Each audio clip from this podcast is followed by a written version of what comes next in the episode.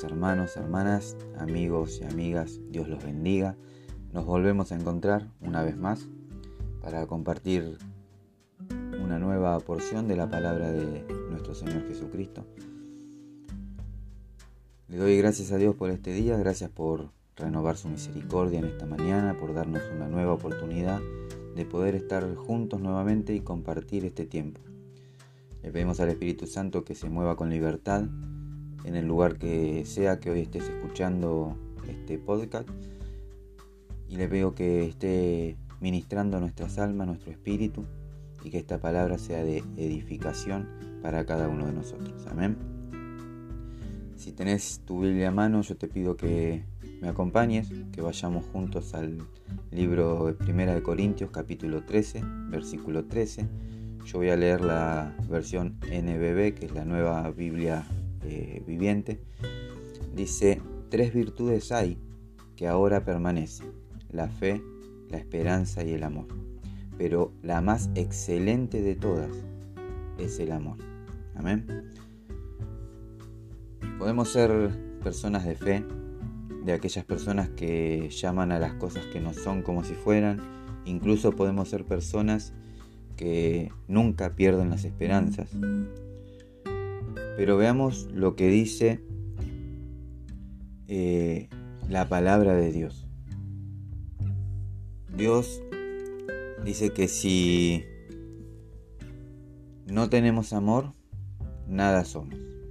Que podríamos hablar lenguas angélicas, podríamos profetizar, tener mucha fe, podríamos repartir todas nuestras riquezas a los pobres, pero aún así, si no tenemos amor, nada somos. Ahora bien, ¿qué es lo que debemos hacer? Debemos aprender a ver, pensar, sentir y vivir tal como lo hizo nuestro Señor Jesucristo. No mirando a nuestro prójimo por lo que hace, si es que está bien o está mal, o por cómo es, o por cómo se viste, sino que debemos acercarnos como lo hizo Jesús con la prostituta.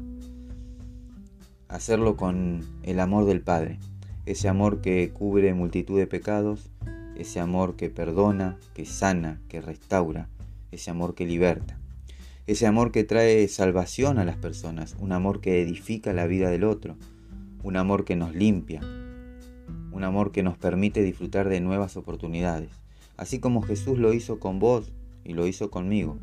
Nosotros debemos ser con nuestro prójimo.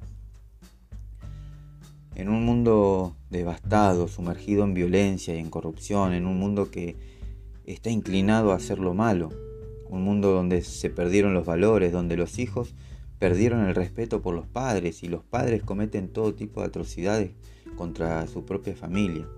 En un mundo así como en el que vivimos hoy, nosotros, los hijos de Dios, aquellos que fuimos redimidos, fuimos rescatados, limpiados y que fuimos salvados por el amor y la misericordia de Dios. Debemos comenzar a amar como fuimos amados y dar por gracia lo que nos fue dado por gracia.